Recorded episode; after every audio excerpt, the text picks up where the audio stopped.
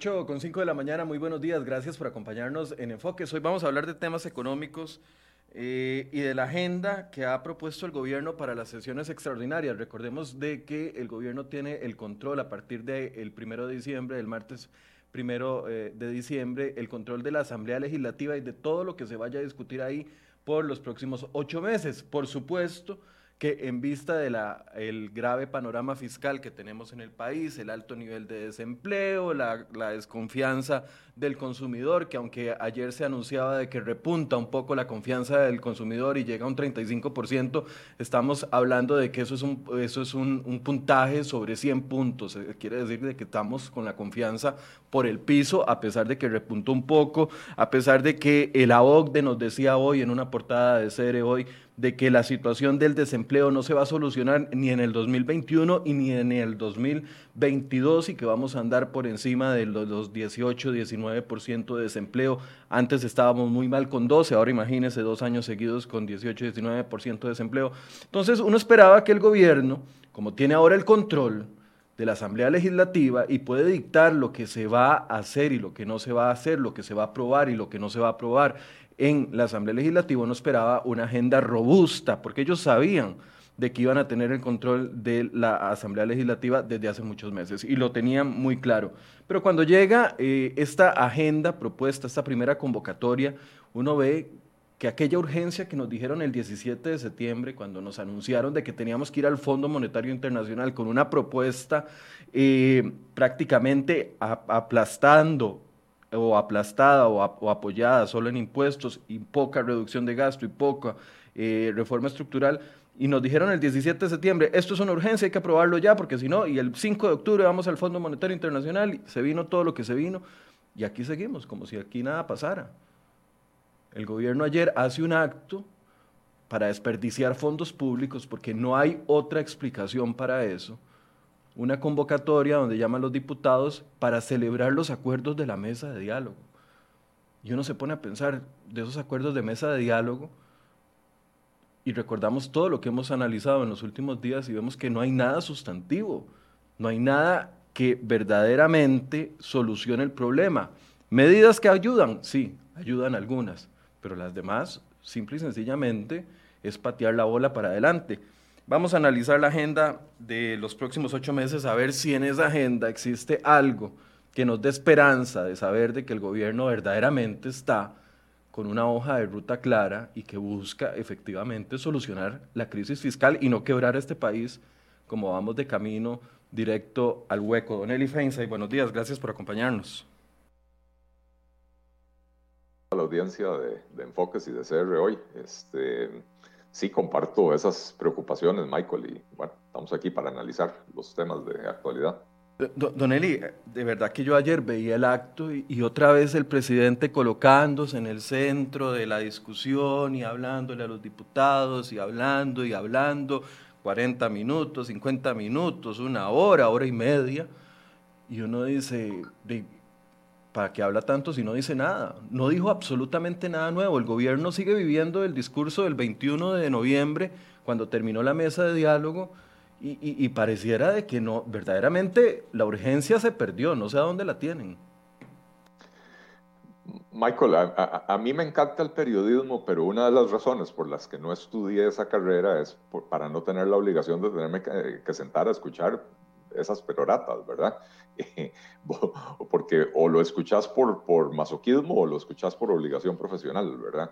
Eh, ciertamente, eh, a ver, el, gobierno va a tratar de, sacar, sacarle todo el jugo posible desde una perspectiva comunicacional eh, a, ese diálogo nacional. y, yo no les resto méritos al diálogo en el sentido de, la importancia de sentar a los diferentes sectores a conversar entre sí eh, y, a, entender que hay un problema compartido eh, y hay que buscar soluciones compartidas. Pero los resultados del diálogo fueron bastante light, para decirlo de alguna manera, ¿verdad? Eh, estamos en una situación en la que el país va a necesitar hacer un ajuste de aproximadamente entre 5 y 6 puntos porcentuales del PIB.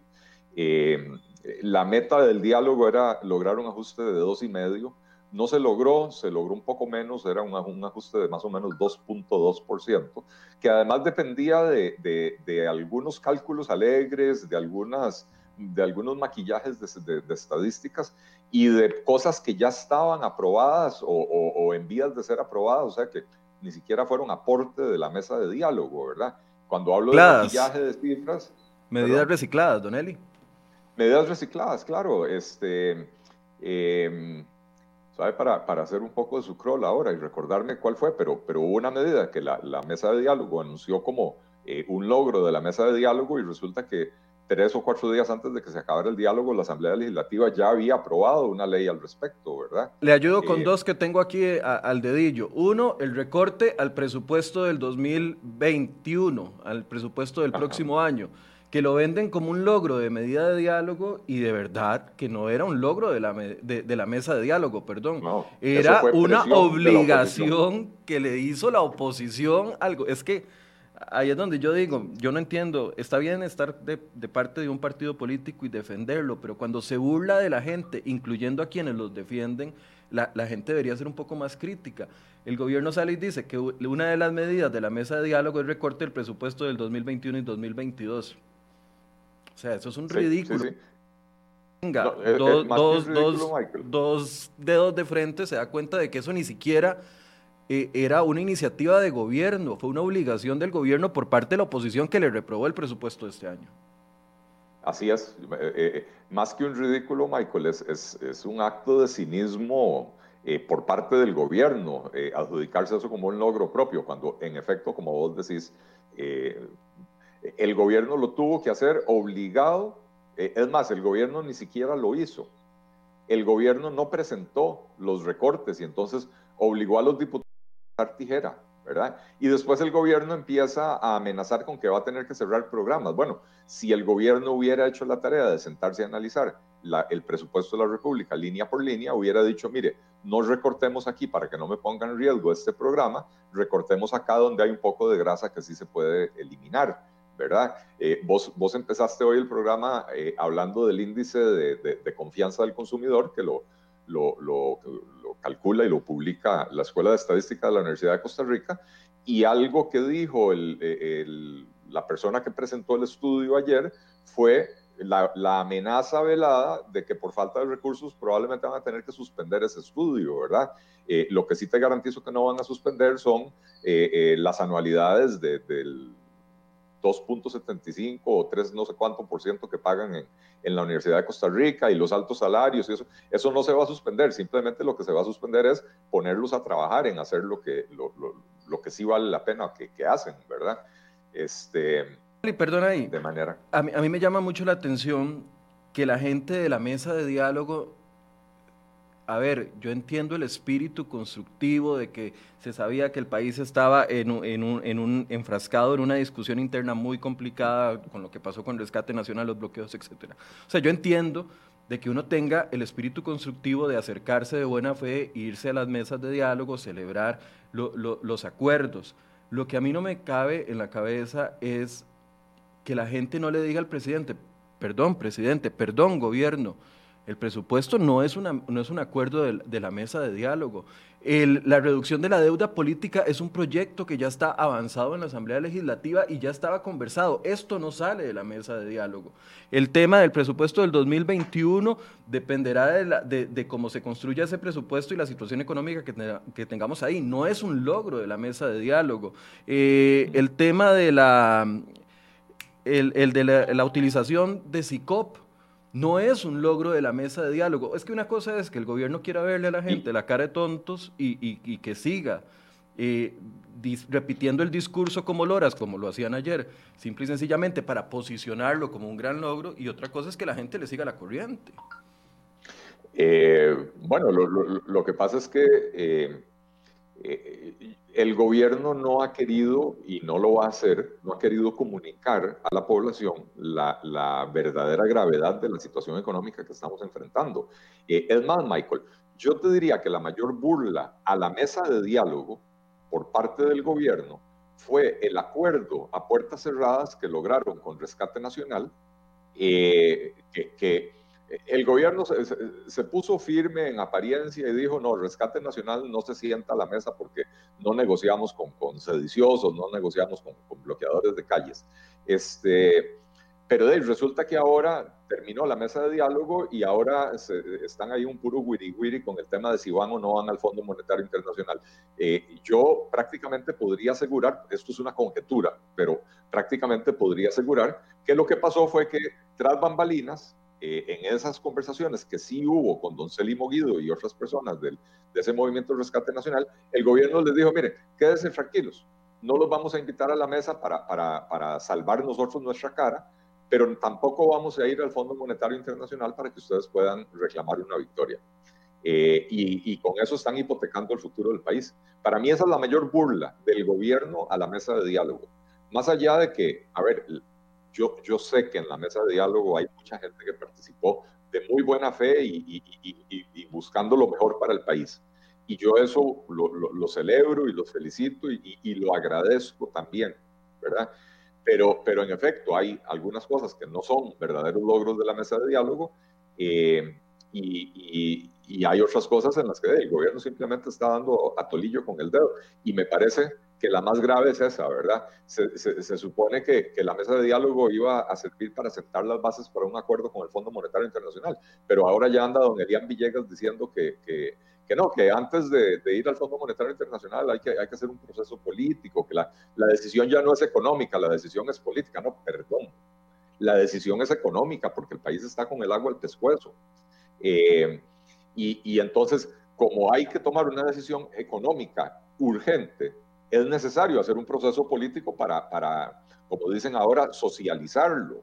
Pero esto lo debía haber estado haciendo el gobierno desde hace varios meses en septiembre cuando presentó aquel mamarracho de propuesta con una subida de impuestos de 5 puntos porcentuales del PIB, sin socializar, sin consultar con la sociedad civil, sin consultar, eh, eh, consultar con la ciudadanía, ni con el sector privado, ni con los sindicatos, ni con absolutamente nadie, ahí el gobierno estaba perdiendo el tiempo de hacer ese, proceso político. Y ahora no es el momento de ponerse a hacer procesos políticos eh, sin límite de tiempo.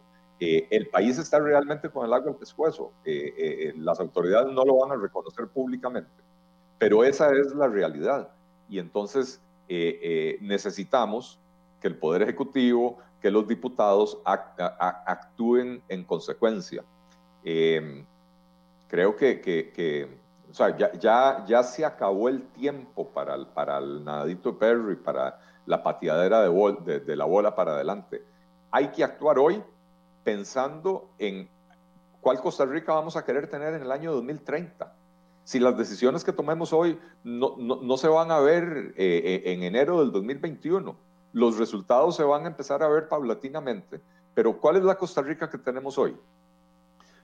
Una Costa Rica con altísimo desempleo, una Costa Rica con un nivel de pobreza inaceptable para una sociedad que se precia de solidaria, una Costa Rica con un nivel de crecimiento eh, em, raquítico que no alcanza para resolver los problemas del país.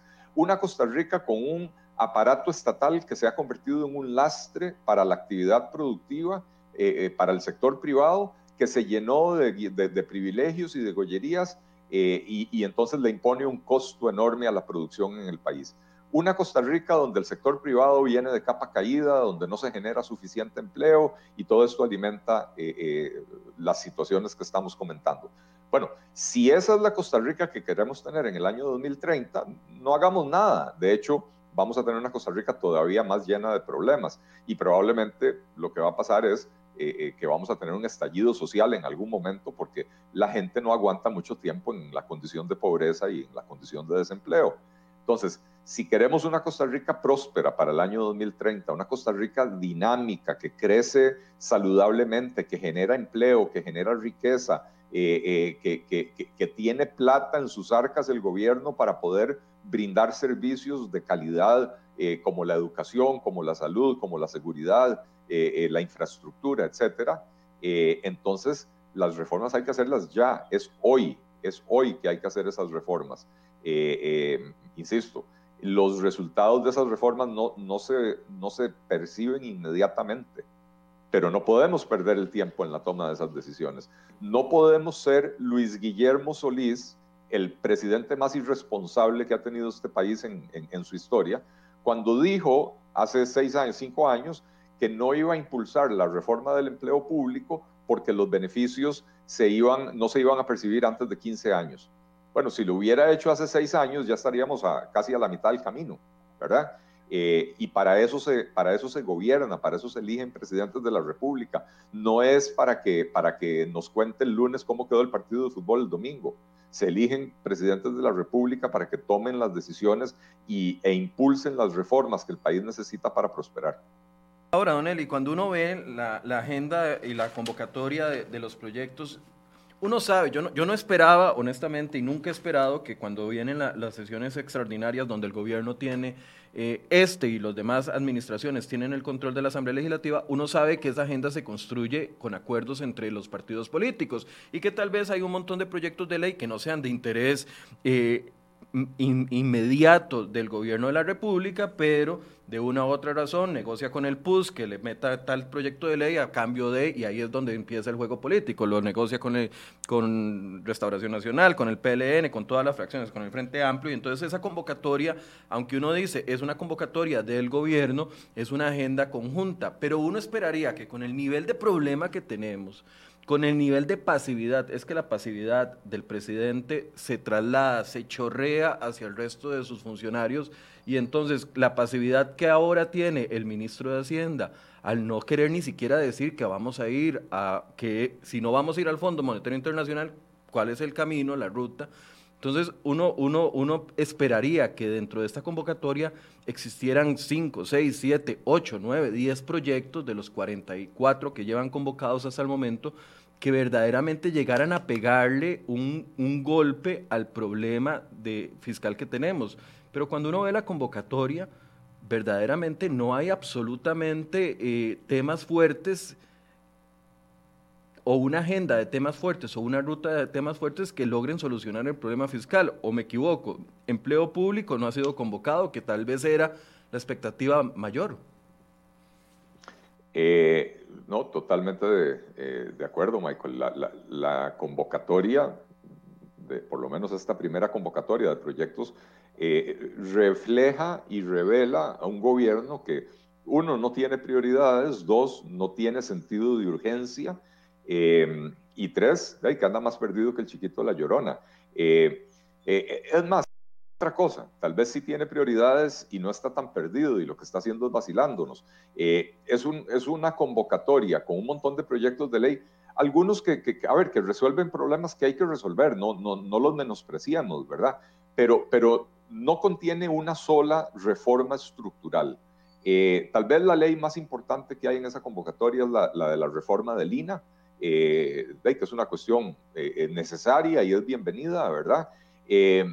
Pero, pero no hay ninguna, no, no hay nada en cuanto a, reforma estructural del Estado, no hay nada en cuanto a ajustes estructurales del aparato productivo para reducir los costos de producción y mejorar la productividad. Eh, no hay absolutamente nada de eso. Lo que hay es un montón de proyectos relativamente livianos, con otros proyectos como los, los que le encanta al PAC, porque son proyectos para generar beneficios específicos para segmentos específicos de la población que se pueden convertir en votantes o hay que conservar como votantes del PAC.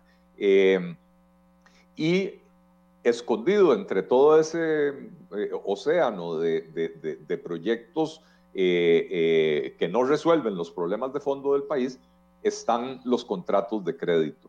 Y ese es el objetivo del gobierno. El, eh, el, objetivo del gobierno era presentar una agenda de carambadas que no fueran muy polémicas en la Asamblea Legislativa, incluir proyectos de algunos diputados incómodos para darles ese confitico para que a cambio voten a favor de los, de los créditos y que el gobierno pueda obtener recursos frescos de organismos internacionales a tasas de interés relativamente cómodas sin tener que hacer ningún ajuste, lo cual quiere decir obtener dinero para aumentar el gasto público, porque de otra manera, si, no se hacen los ajustes, eh, más plata en el bolsillo es más plata para gastar, no es más plata para tapar el hueco.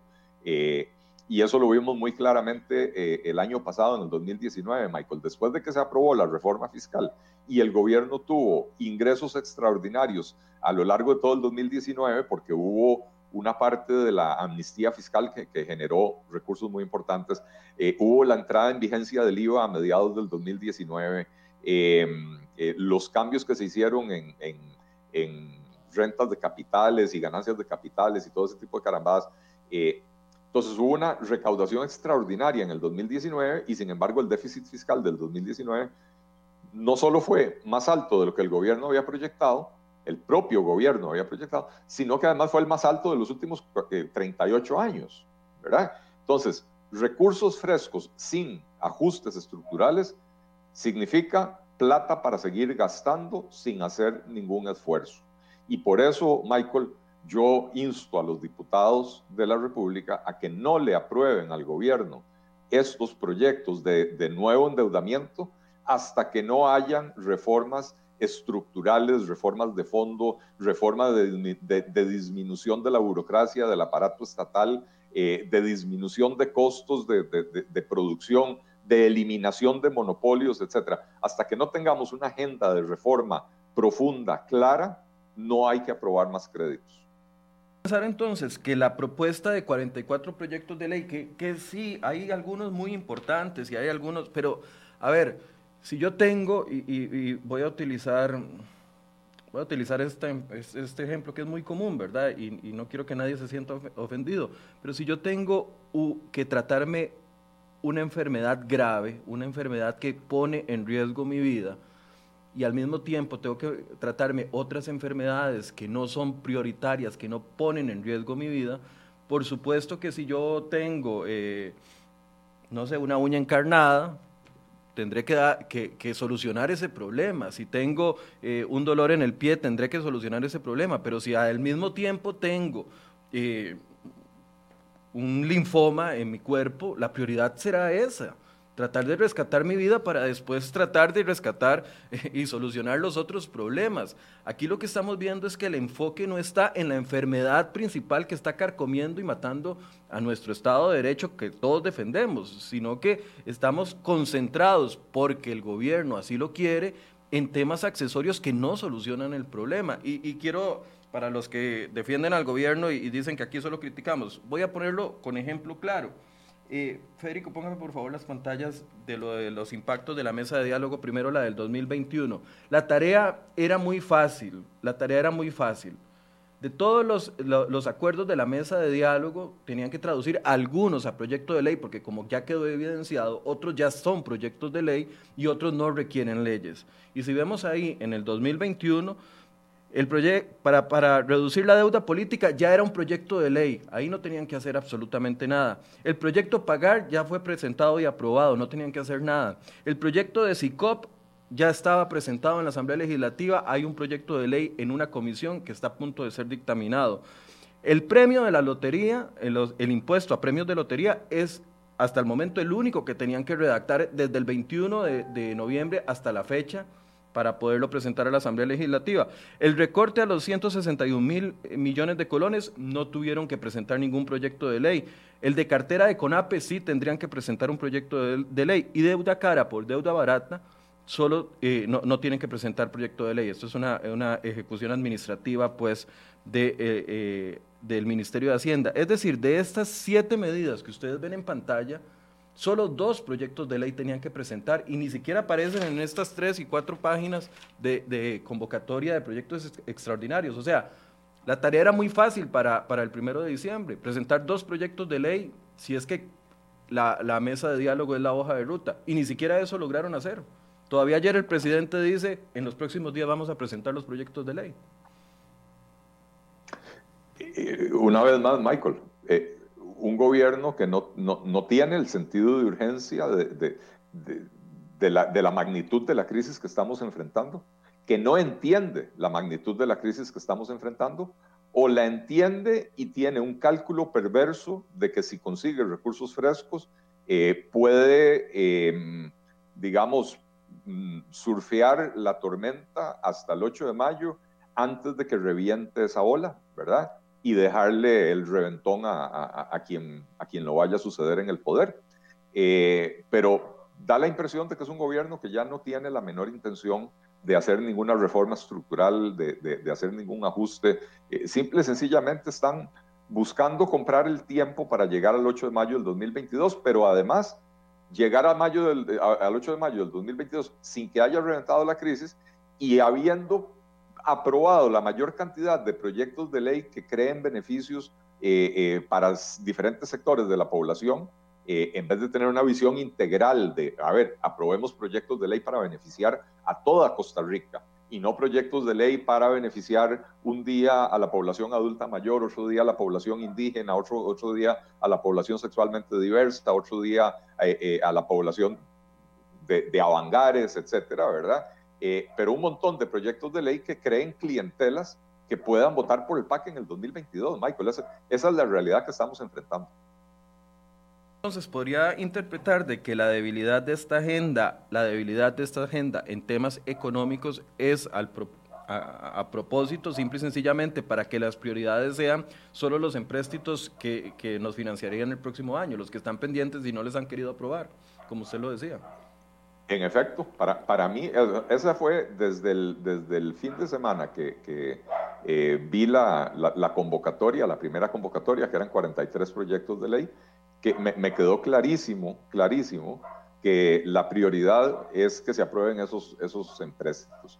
Eh, y he conversado con varios diputados en los últimos días y, y, y la, la presión que están de parte del Poder Ejecutivo es enorme para que se dediquen en este mes a aprobar esos empréstitos, ¿verdad?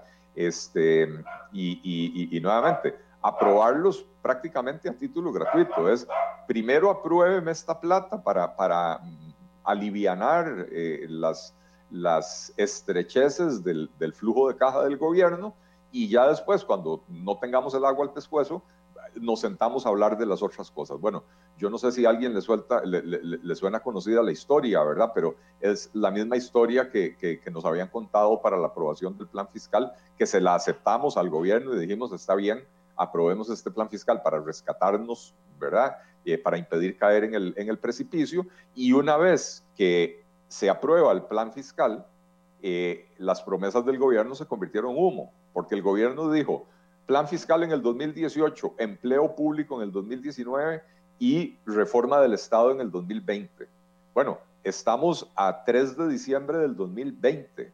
Faltan 28 días para que se acabe el año. Es más, faltan 15 días para que se acabe el año legislativo, porque la, Asamblea Legislativa entra en receso. Eh, y la ley de empleo público no ha sido aprobada. Eh, eh, reforma del Estado no se ha presentado absolutamente nada. entonces, ya, ya no podemos creerle cuentos al gobierno. Hace, ¿cuánto fue? Hace cinco meses, cuatro, cuatro meses, cuando se aprobó el primer crédito, eh, digamos, el crédito de emergencia con el Fondo Monetario Internacional, el que era como por 504 millones de dólares, eh, también el cuento era, aprueben esto rápido, es importantísimo porque estamos en pandemia, necesitamos esta plata, pero además porque este crédito es el primer paso para poder firmar un stand-by, un, acuerdo de, más largo plazo con el Fondo Monetario Internacional para ayudar a poner las finanzas públicas en orden. Eh, eh, los diputados corrieron a aprobarle ese, ese crédito al gobierno y resulta que ahora ya ni siquiera hay claridad de si vamos o no vamos al Fondo Monetario Internacional. Insisto, es un gobierno que no merece la credibilidad de, la ciudadanía, no merece la credibilidad de los diputados este, y al que eh, desde la Asamblea Legislativa hay que, hay que presionarlo, hay que prensarlo y hay que decirle, no señor, no va a haber más créditos hasta tanto no haya un paquete de reformas estructurales profundas eh, eh, en curso, ¿verdad? Ahora, hagamos las, hagamos las reformas que permitan estabilizar, estabilizar, aplanar y reducir la, la curva de endeudamiento del país Hagamos eso primero antes de seguir endeudándonos. Si el problema es precisamente que tenemos un nivel de endeudamiento insostenible y tenemos un déficit fiscal crónico que hace que nos obliga a seguir endeudándonos todos los años. Entonces, la solución no es más deuda. La solución es la reforma que cierre la brecha fiscal, eh, revierta esa brecha, la convierta en un superávit para que empiece a sobrar plata para amortizar la deuda.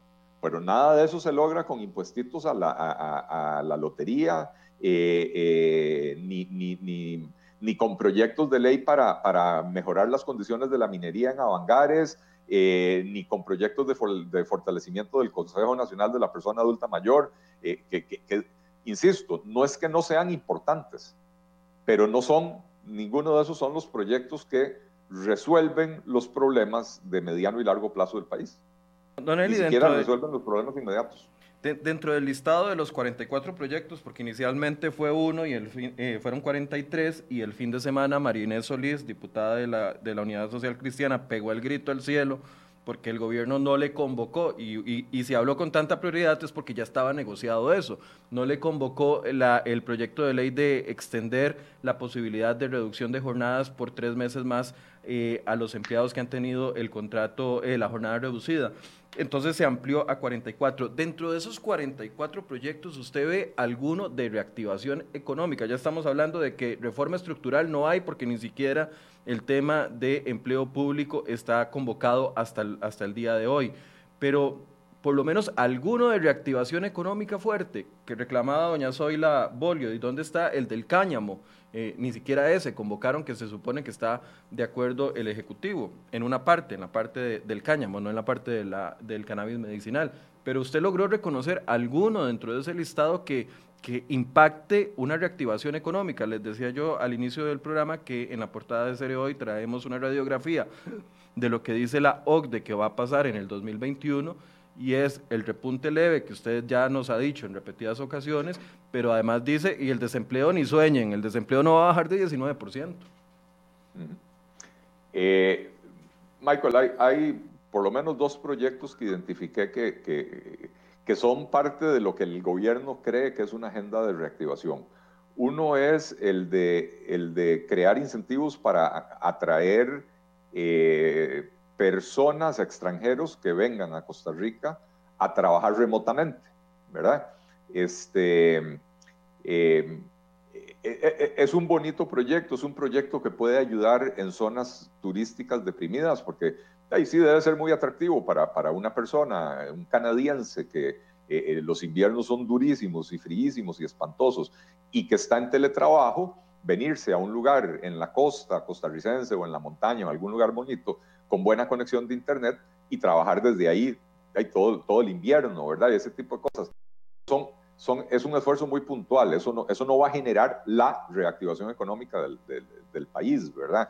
El otro proyecto que identifiqué que va en esa línea de, de que el gobierno cree que es para la reactivación de la economía es eh, la de la creación del Fondo Nacional de Avales. E, el anterior es el de Carlos Ricardo Benavides francamente, eh, no, no, sé. No sabe, ok. Voy, a, este, es el, bueno, ahora, ahora te lo busco aquí en la lista, pero... Em, decía, y el segundo es el de avales y garantías. El de avales y garantías, que, que, es una buena idea, pero a como está redactado ese proyecto, es eh, em, es, es, es, una, es una creación típica PAC, eh, típica socialdemócrata, ¿verdad? Donde eh, eh, una buena idea la convirtieron en un óleo de recursos para, para permitir que los bancos presten plata sin, sin considerar el nivel de riesgo, ¿verdad? Entonces, al final de cuentas, los grandes beneficiarios van a ser los bancos y, y poco más que eso, ¿verdad? Eh, la idea del fondo de avales es, buena, pero tiene que ser diseñada de, una manera muy cuidadosa para que no se convierta precisamente en eso, en un incentivo para, eh, eh, para que los bancos se llenen de carteras riesgosas, porque ahora esa cartera riesgosa va a estar avalada por, por, ese fondo de, avales, ¿verdad? entonces hay que, hay que tener mucho cuidado con eso. pero, pero de ahí para afuera, realmente no, no, yo no identifiqué ningún otro proyecto eh, que, uno diga esto va en la dirección de la reactivación económica eh, y, nada que demuestre comprensión del nivel de, gravedad de la, de la, ¿cómo se llama?, de la situación que estamos enfrentando. Eh, Michael, la economía costarricense, bueno, según el Banco Central, este año se va a contraer en alrededor de un 4,5%. Este informe que mencionabas vos de la OCDE dijo, no, señores, va a caer en un 5,5%. O sea, la estimación de ellos es que cae 5,5%. Pero tal vez lo más grave no es cuánto vamos a caer este año. La pandemia golpeó y eso, digamos que no, no es culpa de las autoridades y, y, las decisiones que se tomaron a nivel del mundo, no solo en Costa Rica, para tratar de combatir la pandemia, fueron eh, eh, las, las, los encierros, los confinamientos, eh, el cierre de actividades económicas. Bueno, eso tiene un impacto, ¿verdad? Lo más grave es que se habla de que el próximo año vamos a crecer apenas por encima del 2% y el siguiente año otra vez apenas por encima del 2%. Y entonces a ese ritmo de recuperación nos, vamos a llegar al 2023 para poder retomar el nivel del 2019, ¿verdad? Entonces ya ahí tenemos cuatro años perdidos. Cuando uno ve lo que sucede a nuestro alrededor, Panamá es un, país que este año va a tener una caída brutal, aproximadamente el doble de la de Costa Rica. En Panamá se está hablando de, aproximadamente un 10% de caída en la, en la, actividad económica. Eh, y sin embargo, Panamá está proyectando para el próximo año un crecimiento del 5% y para el siguiente un crecimiento del 7%, Michael. Entonces, Panamá a mediados del 2022 ya recuperó todo lo que perdió. Eh, y para el 2030, Panamá nos va, nos va a haber creado una brecha entre su ingreso per cápita y nuestro ingreso per cápita eh, de, probablemente 15 o 20 puntos porcentuales más. Eh, o sea, ya antes de la pandemia, Panamá tenía un PIB per cápita, es decir, un, la producción por persona en el país era un 45% superior a la de Costa Rica cuando, cuando en 1990 eran prácticamente iguales. Eh, Panamá ha venido creciendo de manera sostenida al 5 o 6% durante 30 años y Costa Rica ha venido creciendo al 3, 3,5, 2% eh, y, y, no nos alcanza, no nos alcanza. Entonces, para mí lo más grave no, no es cuánto cae la economía este año, sino que el potencial de crecimiento económico de la economía costarricense está muy limitado. El crecimiento potencial de la economía costarricense no supera el 3% por año, eh, mientras que Panamá tiene un potencial de crecimiento de 5 o 6% por año. Ahí es donde es necesario hacer esas reformas estructurales que decía yo desde el principio, para reducir los costos de producción, para mejorar la productividad de los factores de la producción y de, la mano de obra y para mejorar la competitividad de la economía costarricense.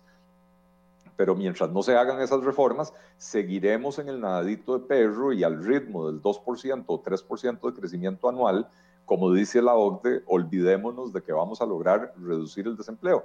Eh, nos vamos a quedar como con la pobreza que se nos estancó a mediados de los años 90 en el orden del 20% de, de, de, los hogares, ahora anda por el 26% de los hogares, pero, pero vamos, durante 25 años estancada la pobreza en el orden del 20% de los hogares, eh, ahora nos vamos a quedar con el desempleo estancado eh, por encima del 15% si no hacemos reformas estructurales que permitan dinamizar la economía de una manera importante.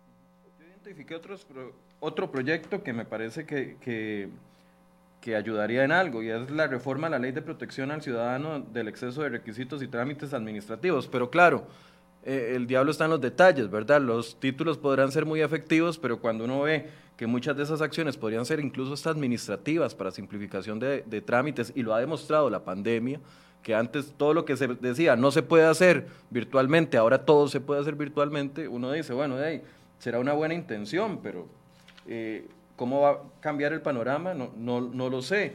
Y después viene la ley de traslado de salario de los combustibles de diputados y diputadas para la atención del COVID, lo cual representa 0.0%, 0.00001% del problema fiscal que tenemos. Entonces, y ley de, del Partido de Acción Ciudadana, y la ley de, regulación de los vapeadores y cigarrillos electrónicos, que de una u otra forma es un impuesto para esos vapeadores. E, ese es, e, ese es el nivel de prioridades del gobierno para atender los problemas fiscales. Sí, bueno, y, la ley de, impuestos a los premios de la lotería, eh, que, que según estimaciones del gobierno genera un 0.12% de del PIB. O sea, realmente, insisto, Michael, esta es una convocatoria de proyectos de ley eh, que, que, ¿cómo se llama? Eh, no, no, demuestra que, no, que, que entre las prioridades del gobierno no está la recuperación de la economía, no está el crecimiento económico, no está la solución del problema fiscal. La prioridad del gobierno es aprueben los créditos, por cierto, apruébenme también la, adhesión de Costa Rica a la OCDE, porque eso eh, significará que eh, el presidente de la República pueda echarse un viajecito muy chivo a París eh, para firmar, el depositar el acuerdo y toda la carambada, tomarse alguna foto con algunos cuantos líderes mundiales y, muy lindo para la foto, ¿verdad? pero básicamente es eso, ¿verdad? No, no hay, realmente no hay este, eh, ¿cómo se llama? Eh, no, hay una claridad de, cómo vamos a sacar el, el, país para adelante de esta convocatoria de proyectos de ley. Realmente no, no, no, sale gran cosa, ¿verdad? Dice doña Rox hace que si usted puede opinar sobre el tema de eh, la ley de empleo público. Bueno, no, está ni siquiera incorporada dentro de esta convocatoria todavía. Pero eso me lleva a hablar de los de tres disparadores del gasto que uno esperaría que ahí estuvieran enfocados los proyectos de ley. Y sabemos, aunque no le guste al empleado público, el, las remuneraciones es uno de los disparadores del gasto, que se supone que se solucionaría con la ley de empleo público, pero ya las críticas a la ley de empleo público que está presentada eh, son muy fuertes y muy técnicas, incluso por parte de la Contraloría General de la República. Y, y los malpensados, como yo, eh, ya, ya estamos convencidos de que la ley está hecha de tal forma y por eso están tan calmaditos los sindicatos no reaccionando, porque está hecha de tal forma para que eventualmente se caiga en sala constitucional y el gobierno pueda decir, bueno, pero yo aprobé la ley de empleo público, allá los diputados lo, lo, lo, que le metieron y le quitaron. Entonces, en, en, disparadores del gasto, específicamente en remuneraciones, no hay absolutamente nada al día de hoy. No, eh, no hay nada, en, la convocatoria no hay nada eh, y en efecto la, ley de empleo público, eh, la ley de empleo público que presentó el gobierno es una, ley bastante débil este, y además ha sido empeorada en el proceso legislativo. es una ley que como estaba hasta la semana pasada, primero, permitiría que los funcionarios actuales que tienen salarios bajos se pasen automáticamente a al salario global más alto, entonces dispararía el gasto público en el corto plazo, que es exactamente lo contrario de lo que tenemos que estar buscando en, en el medio de la más grave eh, crisis fiscal de los últimos 40 años en el país, ¿verdad? Eh, se, se, incorporó en la ley, eh, prácticamente se, se, entronizó como un derecho sagrado la convención colectiva, y entonces ¿Qué va a pasar, Michael? Que, si este proyecto de ley se aprueba como estaba hasta la semana pasada, eh, vamos a, tener ahora los funcionarios, en vez de tener los funcionarios con un salario base bajo y ganando pluses por cuanta cosa se les pueda ocurrir, ahora van a tener un salario base alto, lo, que llamarían el salario global, pero con la, con, con, con la autorización para seguir celebrando convenciones colectivas, a la vuelta de cinco años este salario global se convirtió en un nuevo salario base nada más que mucho más alto, ¿verdad? Entonces, eh, y encima la razón por la que no está convocado el proyecto es porque Víctor Morales Mora pidió tiempo al gobierno para sentarse a negociar el proyecto con los sindicatos. Entonces, Michael,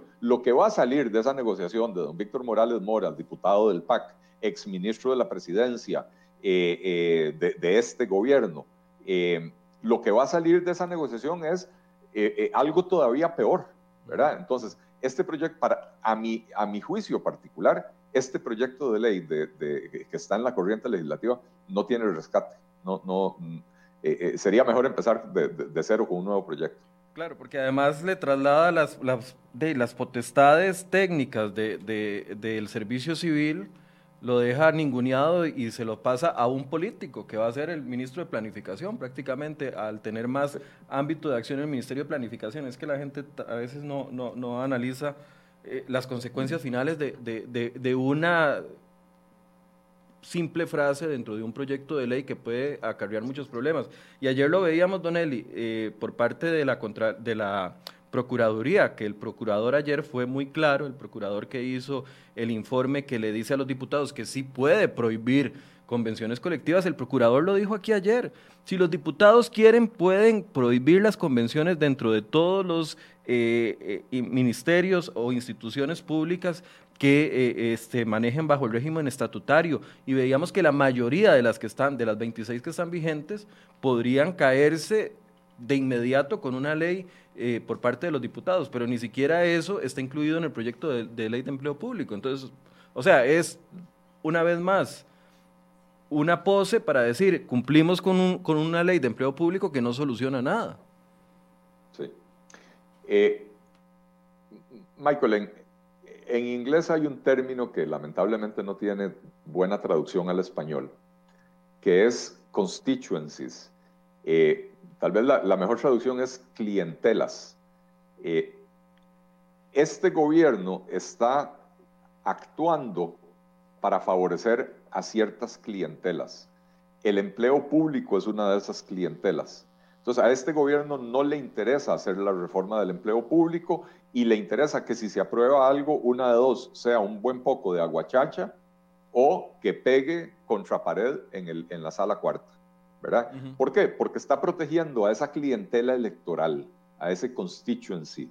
Este, y, y, y, cuando uno ve la convocatoria del proyecto de ley, se da cuenta de que hay un montón de proyectos de ley para defender a diferentes constituencies o diferentes clientelas para tratar de afirmar esos votos en favor del PAC en el 2022.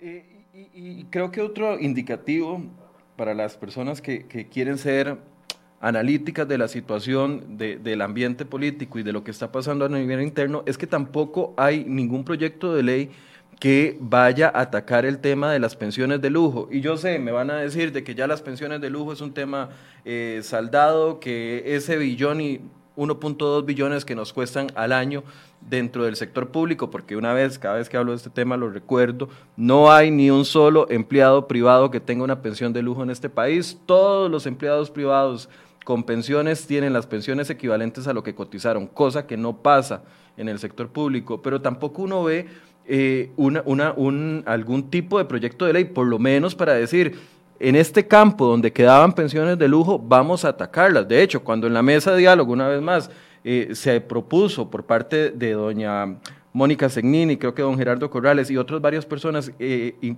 propusieron hablar de pensiones de lujo, se levantó la ANDE, la Asociación Nacional de Empleados, de Educadores, perdón, y dijo, pensiones de lujo queda vetado de esta discusión y quedó vetado de la discusión. Y, y, entonces no hay en disparadores del gasto, en remuneraciones no hay nada fuerte y en pensiones de lujo tampoco hay nada fuerte. Es más, no hay nada. Eh, hay, hay, un proyecto en la convocatoria que tiene que ver con reforma a las pensiones del magisterio que tengo que confesar, Michael, que es un proyecto que no he tenido chance de, de estudiar. Es el 22.179, dice reforma a la ley 7531 del sistema de pensiones y jubilaciones del Magisterio Nacional. Eh, Pero si está, si está convocado, Nelly, perdón, yo no sé, yo pienso así, si está convocado por el Ejecutivo, que le marcó la, la cancha al Ejecutivo, que, que, le marcó la, que fue marcada la cancha por parte de los educadores en la mesa de diálogo, muy probablemente este, este proyecto de ley no vaya a atacar un tema de pensiones de lujo. Eh, no, puedo, no puedo comentarlo sin, sin haber leído el, el, proyecto, este, pero, eh, cierto, o sea, a ver, yo comparto con vos esa, esa preocupación, esa sensación de los privilegios no se tocan. Entonces las pensiones de lujo no se tocan, el salario escolar no se toca, eh, eh, las exoneraciones de renta de las cooperativas no se tocan, etcétera, ¿verdad? Eh, habría que ver cuál es el contenido específico de ese proyecto de ley, eh, pero, pero, ¿cómo se llama? Eh, es muy poco, es muy poco lo que, lo, lo, que se hace, ¿verdad? Y en todo caso es solo para las pensiones del magisterio, no es, no es en general para las pensiones de lujo. Pregunta Juan López a Don Eli, ¿cuál es el límite en el que se puede patear la bola? ¿Cuál es el punto de inflexión para la economía en los próximos meses? Bueno, eso se lo agrego yo, en los próximos meses. Hay un punto de inflexión, una fecha límite. Siempre nos preocupamos por lo que dijeran las calificadoras ahora en el mes de noviembre. Todavía no tenemos resultados, o al menos yo no los conozco. Eh, no, las calificadoras todavía no se han pronunciado, probablemente lo hagan, eh, eh, todavía hay chance de que algunas empiecen a, hacerlo este mes. Ya a, Panamá recientemente le, rebajaron la calificación, ¿verdad? Entonces no nos extrañe que, también nosotros nos, nos, vayamos en la, en la colada.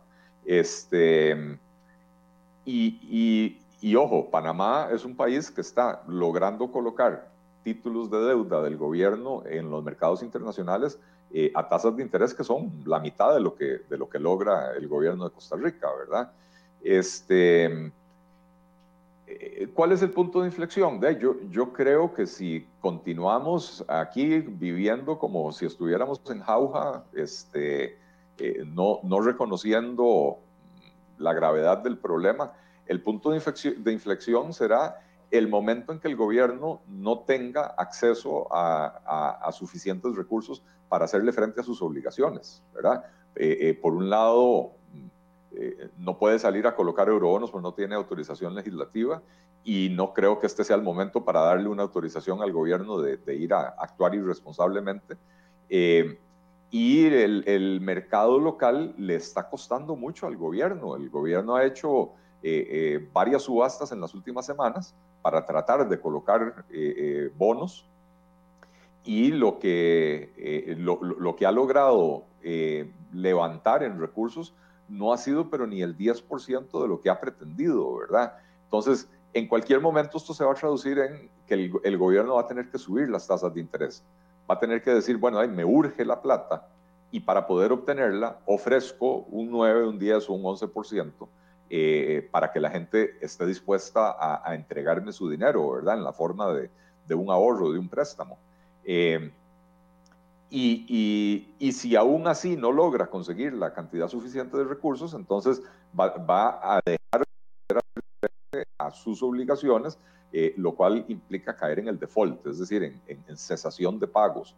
y a partir de ese momento, vivimos en una, ya viviremos en una realidad alternativa donde eh, no, no, habrá plata para las pensiones, no habrá plata para, para pagar salarios, eh, donde el, dólar se dispara, las tasas de interés se disparan, eh, la actividad económica básicamente se, detiene de frenazo, el desempleo se dispara, la pobreza se dispara, la deserción escolar se dispara, o sea, realmente una situación que no queremos vivir, ¿verdad? Pero, pero eh, yo he conversado con muchos colegas economistas en las últimas semanas eh, y, el consenso es que ninguno de nosotros está viendo la luz al final del túnel. Eh, y que es, o sea, estamos en grave riesgo de que en el primer semestre del próximo año caigamos en esa situación. Aunque no es un pronóstico. lo niegue el Banco Central y lo niegue el ministro de Hacienda, Don Eli. Sí, señor, aunque lo nieguen ellos. Este, eh, eh, o sea, hay que ver los, resultados de estas cosas que, ha estado tratando de hacer el, gobierno, ¿verdad? Este, el gobierno no va a... ¿Cuál es la palabra? El gobierno no, no va a salir a decir, mire, estamos al borde del, del precipicio o estamos cerca de un default porque el solo anuncio por parte del gobierno provoca un nerviosismo incontrolable por parte de los ciudadanos, por parte de los inversionistas, de los mercados locales, de los mercados internacionales, ¿verdad? Eh, entonces el gobierno no va a salir a hacer un anuncio apocalíptico. Como lo hizo Luis eh, Guillermo Solís al final del 17. En agosto. Como lo hizo el, el, el, primero de agosto del 2017, en la noche que, que medio Costa Rica estaba en romería, y él se fue a una cadena de televisión que él lo que pretendía era que el, mensaje lo escucharan solo los diputados, ¿verdad? Eh, lo, que no, lo que no pensó él es que en el resto del mundo eh, eh, el 2 de agosto no es feriado y, y, entonces los analistas en Nueva York y en, y en Hong Kong y en Londres y, y en todos los centros financieros del mundo no estaban pendientes de la Virgen de los Ángeles, estaban pendientes del anuncio del presidente, ¿verdad? Este, entonces, las autoridades en ese sentido tienen que ser cuidadosas, pero eso no quiere decir que ignoren el problema. Eh, las autoridades sí, sí deberían dar a entender, miren, necesitamos hacer estas reformas y por eso estamos presentando estos proyectos y le pedimos el apoyo a los diputados para que nos ayuden para evitar caer en esa situación. Pero sí dando a entender que, que si no se hacen cosas, podemos caer en esa situación, ¿verdad? Este, pero, pero el, gobierno parece estar en negación de, la situación. Dice don Luis Loría Rojas, el proyecto no tiene que ver con pensiones de lujo, es cómo invertir los recursos del régimen de capitalización colectiva del magisterio. Gracias, don Luis, vamos a verificar esa información, pero gracias por darnos luz por, mm. e, e, en ese sentido. Muchas gracias. Yo, de hecho, aquí en lo, que está, en lo que estábamos hablando, bajé el proyecto de ley y veo que es un proyecto de ley presentado por, por Víctor Morales Mora y, Mario Castillo, diputados del PAC, así que ya, ya con solo eso Todo me daba la... la eh, Don Eli, ¿cuáles son las... A ver, yo entiendo que por un lado, ante la incapacidad de este gobierno, ante la pasividad del presidente Alvarado, que parece que se mueve a otro ritmo completamente eh, que el resto del país, ante la falta de urgencia, una, una medida natural es decirle a los diputados, no aprueben los créditos. No, no, no, que no, no se les aprueban los créditos. O sea, yo entiendo ese lado que dice, no le aprueben más créditos al gobierno, pero por otro lado me preocupo de cuáles pueden ser esas consecuencias en la ciudadanía de no aprobarle los créditos al gobierno, porque al fin y al cabo... Eh, los que trabajan para el gobierno van a seguir recibiendo su dinero tranquilos y, y seguros y no hay ningún problema. Eh, el PAC se podrá lavar las manos si, si, si, eso genera problemas en la gente, pero las consecuencias de la aprobación de eso, de la no aprobación de esos créditos en la gente, ¿cuál, ¿cuál podrían ser? O sea, yo entiendo que sea una medida para presionar al poder político, pero por otro lado me preocupan las consecuencias que pueda tener sobre la gente. Eh, yo, a ver, yo, yo, diría al revés, Michael. ¿Cuáles son las consecuencias de eso sobre el gobierno? Eh, y es que si no se le aprueban los créditos, lo obligan sí o sí a empezar a hacer los recortes y los ajustes estructurales que tiene que hacer. Es que yo dudo que este gobierno quiera hacer eso, incluso teniendo la espada contra la pared. Vea, Michael, esto, esto es pragmatismo puro, puro lo, que los eh, expertos en ciencias políticas llaman realpolitik. El presidente de la República tiene 40 años de edad ese carajo tiene por delante 50, 60 años de vida más. Eh, y, no es como que sea archimillonario, él va a necesitar trabajar eh, el resto de su vida. Entonces él necesita salir de la presidencia con su reputación más o menos intacta, ¿verdad? Eh, si se le viene un descalabro económico antes del 8 de mayo, y por eso, por eso yo insisto tanto, el cálculo del gobierno es llegar al 8 de mayo del 2022 evitando el descalabro, aunque el descalabro se dé el 9 de mayo. La cosa es que no sea antes de que él entregue la banda presidencial, ¿verdad? Eh, si se le cierran las puertas al financiamiento fácil, entonces eh, el presidente se tendrá que sentar a decir, bueno, ¿ahora qué hago yo? Sin esos recursos, caigo en un default en los primeros eh, seis meses del próximo año. Entonces, ahora sí tengo que correr a hacer reformas. Y como tengo el control de la agenda de la Asamblea Legislativa, me voy a tener que poner serio a hacerlo. Entonces, eh, Michael, yo, yo, en vez de asustar a la población, eh, lo que hay que hacer es presionar al gobierno para que empiece a actuar responsablemente y haga lo que hay que hacer. Bueno, usted tiene más fe en el gobierno que, que la que yo tengo, porque... No, no, no, no, no, no. Yo no tengo fe en el gobierno. Yo eh, llegué a la conclusión de que el gobierno solo a los garrotazos entiende y para el gobierno que no le aprueben estos créditos eh, sería un garrotazo, ¿verdad? Este, eh, porque si no le aprueban esos créditos, el gobierno va a tener que, hacer lo que no quiere hacer, esforzarse y, lo, lo, que sí estoy seguro es el gobierno quiere evitar a, todas, a toda costa el descalabro económico pero no resolviendo los problemas de fondo, financiando el, el desbarajuste para poder llegar al 8 de mayo de 2022. Eso es lo que el gobierno quiere hacer. Bueno, y témosle esa posibilidad. Don Eli, eh, vieras que hay mucha gente interesada en que le pregunte por el tema de, de, del, de Demolab. Entonces quiero dejarle unos minutos para que usted pueda explicar eso, porque he visto muchas reacciones con respecto a eso. Tuvimos aquí a doña Pilar Cisneros y a don Álvaro Salas el, el martes hablando sobre esta iniciativa y ellos decían, bueno, esto es un grupo distinto que busca, no político, que busca... Eh, de una u otra forma eh, presionar para soluciones inmediatas. Si salía Don Otón Solís, por un lado, salía usted, sería Gerardo eh, eh, Corrales. Y yo sé que se le fueron a usted por, por, ese tema. ¿Qué es lo que pasó con Demolab? ¿Usted representa algo de Demolab o no? Yo accedí a participar en, una campaña de Demolab. Yo no soy parte de la organización de Demolab. Eh, como no soy parte de la organización de CR hoy y accedo a participar en, este tipo de programas, ¿verdad? Eh, como no soy parte del, grupo Nación y eh, escribo artículos de opinión en el periódico La Nación, ¿verdad? como no soy evangélico y accedo a participar en el programa de radio de Fabricio Alvarado, o sea, Demolab es una fundación sin fines de lucro que, y partidaria, digamos, no, no, se mete en política partidaria, eh, tiene una junta directiva conformada por empresarios y académicos y, y, la, el objetivo de Demolab es promover la participación ciudadana, combatir la apatía, porque la apatía de los ciudadanos es la principal amenaza a la democracia, ¿verdad? Y promover la adopción de políticas públicas basadas en evidencia científica, ¿verdad? Entonces, me parece que los principios o los objetivos de Demolab son bastante loables. Me invitan a participar en una campaña que tiene dos objetivos. El primero es alertar a la ciudadanía de que la situación económica es mucho más grave de lo que el gobierno nos está queriendo hacer ver. Eh, y el segundo es presionar al gobierno y a los diputados para que empiecen a actuar, para que, para que dejen de patear el balde, perdón, para que dejen de patear la bola para adelante, ¿verdad?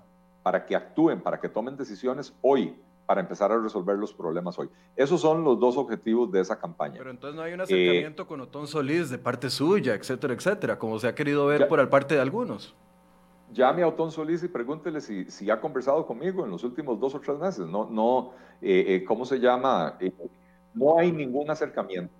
Cualquier persona que haya observado ese video se habrá dado cuenta que cada persona que participó en ese video fue grabada en un, en un lugar diferente porque fueron a grabar a las personas a, diferentes lugares. No hubo una reunión de quienes participamos en ese video.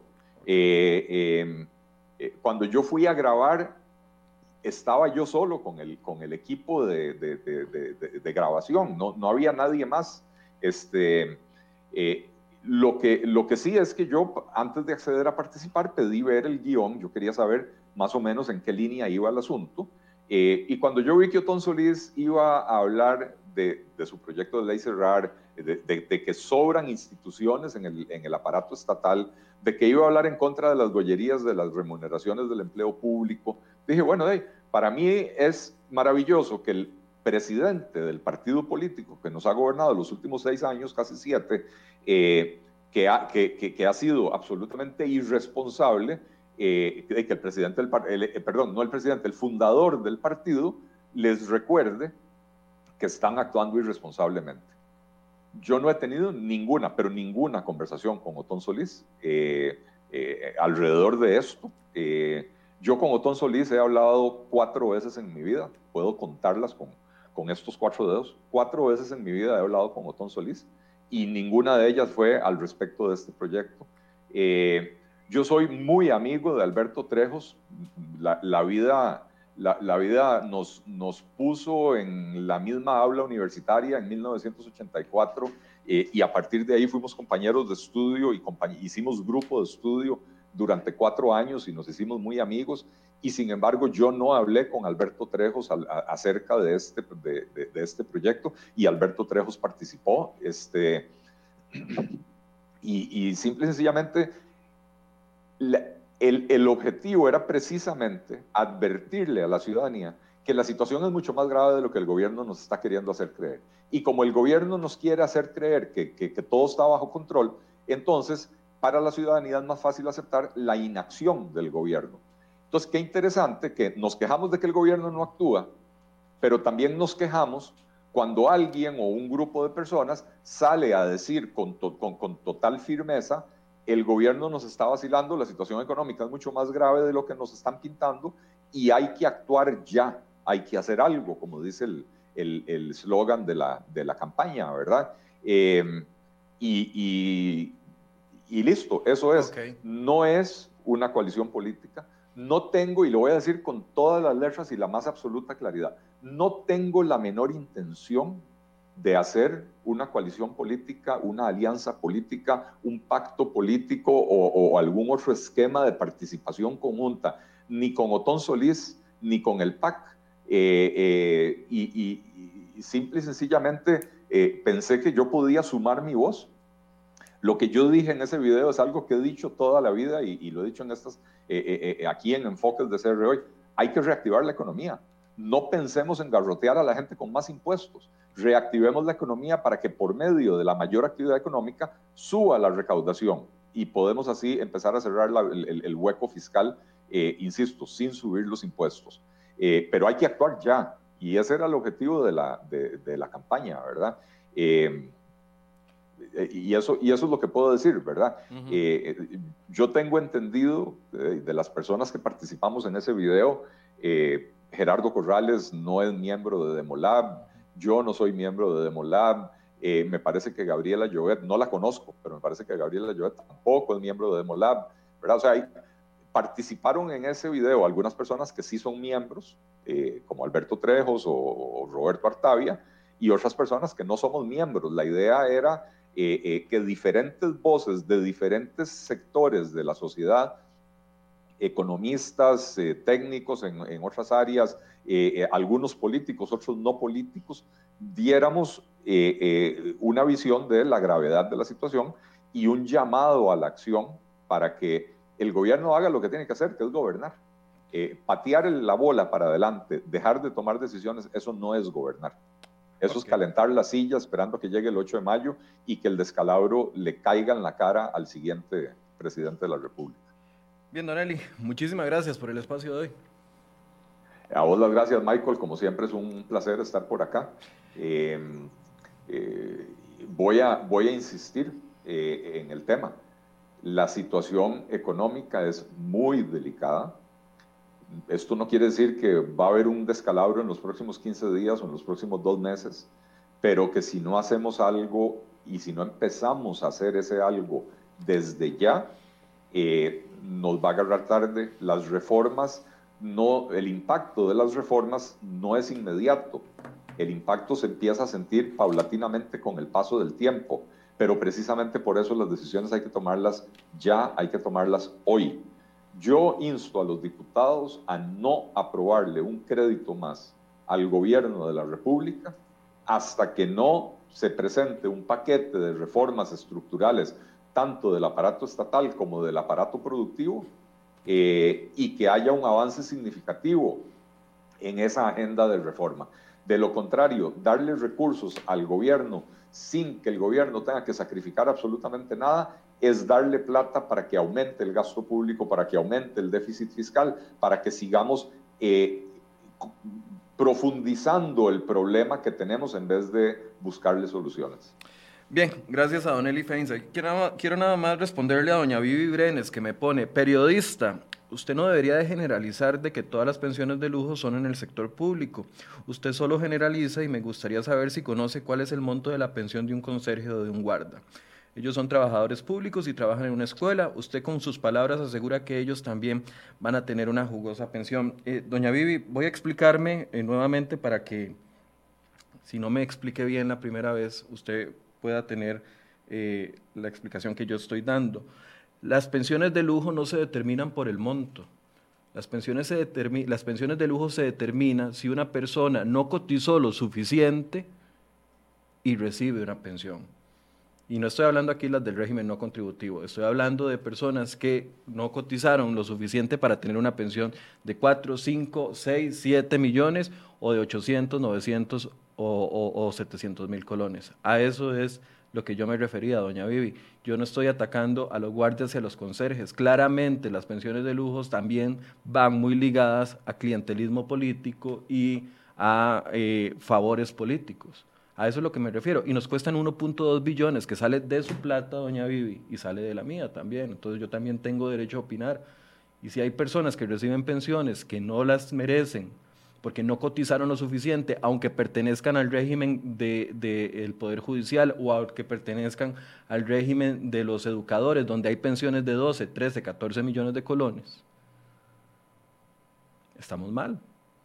Si no se las ganaron, si no hicieron la cotización adecuada y además si el Estado ha tenido que aportar más para las pensiones de ellos que lo que aportan para mi pensión, que soy igual trabajador y que el Estado debería de cotizar para todos por igual, a, eso es lo que me refiero, doña Vivi, para que usted eh, tenga más claro mi, mensaje. Y dice don Randall Mata, no hablen, el presidente renunció a su pensión. Don Randall, para eso se necesita una reforma legal. Lo que el presidente fue, dijo que iba a renunciar a su pensión, pero él no ha renunciado ni puede renunciarla. Se necesita una reforma legal para eso.